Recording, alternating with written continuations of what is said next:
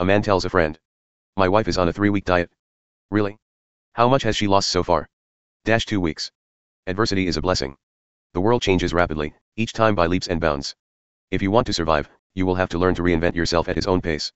Get to know yourself better. And when you change, don't compromise your principles. You will probably realize that the preparation where you spent many years could lose its usefulness in the immediate future, and you will have to find a reason to explain what all that learning served you. Do not be overwhelmed or confused by the accumulation of information that you will not be able to understand, even if it is within your reach. Learn to select the essential information from the irrelevant. Learn to describe the situation of your concerns. Try to collect all the data related to this concern in an objective and unbiased manner. If you learn to pose a problem well, you will probably find clever ways to fix it. Try to recognize what things or factors are causing the problem. Get used to the idea that things are as they are and not otherwise. You must first adjust your mind to reality before taking any action to modify it. If there is a remedy for your illness, it is worth seeking, but if there is no remedy, it is better to learn to live with it and perhaps learning to cope with it is a smart strategy until you change your point of view about what seems unsolvable. Learn to recognize what things you can change and what things are inevitable. Remember, what happened in the past is irreversible, and it is not worth spending too much time on what is to come and that you will not be able to predict yet. Many times, our pains, problems, and anguish come from not knowing how to rationalize clearly or not learning from the probabilities. Negative thoughts and catastrophes tend to flood us that have no reason to occupy time in our minds. For them we can sabotage ourselves or lose the best of our lives. The vast majority of what you consider a problem comes from confusion. Learn to describe your problem and ask yourself why it is. What is the evidence of the situation and if you are not posing it wrongly or it is not happening as you think? Every time you have it raised, think of several alternatives to take advantage of the current situation. There are many ways to solve a problem. Do not hold on to the answer that you think is correct until you have carefully considered the situation with all the elements at your fingertips. Perhaps the original desire is the cause of the problem, and it needs to be rethought. Perhaps it is not the most pertinent moment to fulfill your tasks, and it is necessary to wait for more favorable conditions. Maybe there is something you need to stop doing to eliminate that problem. When you've found a smart and satisfying alternative with most of the necessary elements, don't expect to learn it all fully either. Make the decision and start acting according to your decision. Get used to the idea that worst case scenarios are a real possibility. In this way, when you carry out your execution, you will take them into account, you will prepare your energy and your attention to improve your situation. The process to solve your problem should focus on making a system of small incremental improvements. May you turn everything sour and rotten into something orderly, valuable, and profitable. You will be better than you started, despite the adversity of problems to be solved.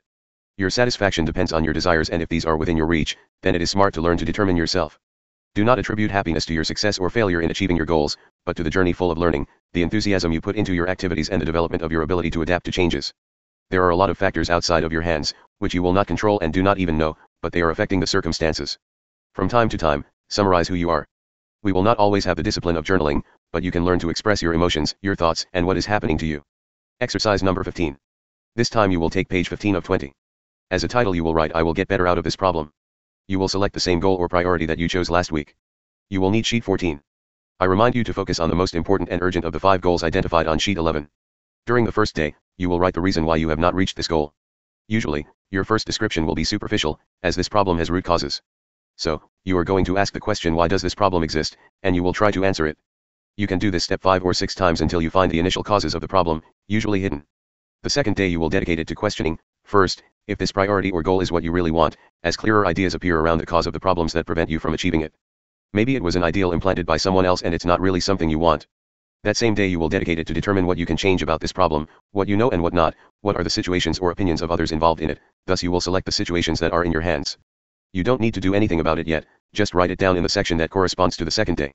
The important thing after this exercise will be to rest and allow your mind to develop options to solve this root problem. By the third day, you will think of some alternatives or paths that you can take at this time, including whether you decide to live with that problem or change your priority. That day evaluates how expensive the different alternatives can be in terms of energy, time, and resources. Also, review the punishments and rewards that you could get from following either path. From the fourth day it begins to act in a determined way to attack the causes of the problem from the root. Depending on its nature, it can be a call or a meeting with a person. It can simply be a false idol or a pedestal to be destroyed. Assume the responsibility and consequences of changing reality. From days 4 to 6, briefly document the reactions and learnings of attacking the problem to make the necessary corrections. On the seventh day, you will briefly write what happened as if you were a person observing the situation from a neutral point of view. Don't expect to solve your problem in a week. Many times, this week is just the beginning of a process that you should have started years ago, so it will take a while for things to develop and take their course. Conclusion In essence, facing your problems will make you stronger. It will open discoveries of ignored situations that were latent waiting for your decision. The best way to solve a problem is by learning to avoid the clearly dumb ones and excluding them from the experiences you want to go through. Avoid silly problems. Don't do stupid things. Choose your battles and make the decision to pursue only what gives you value and good. Learn to be grateful to discover the riches present in your life. There are invaluable situations that you currently enjoy, many of them free, but not for that insignificant.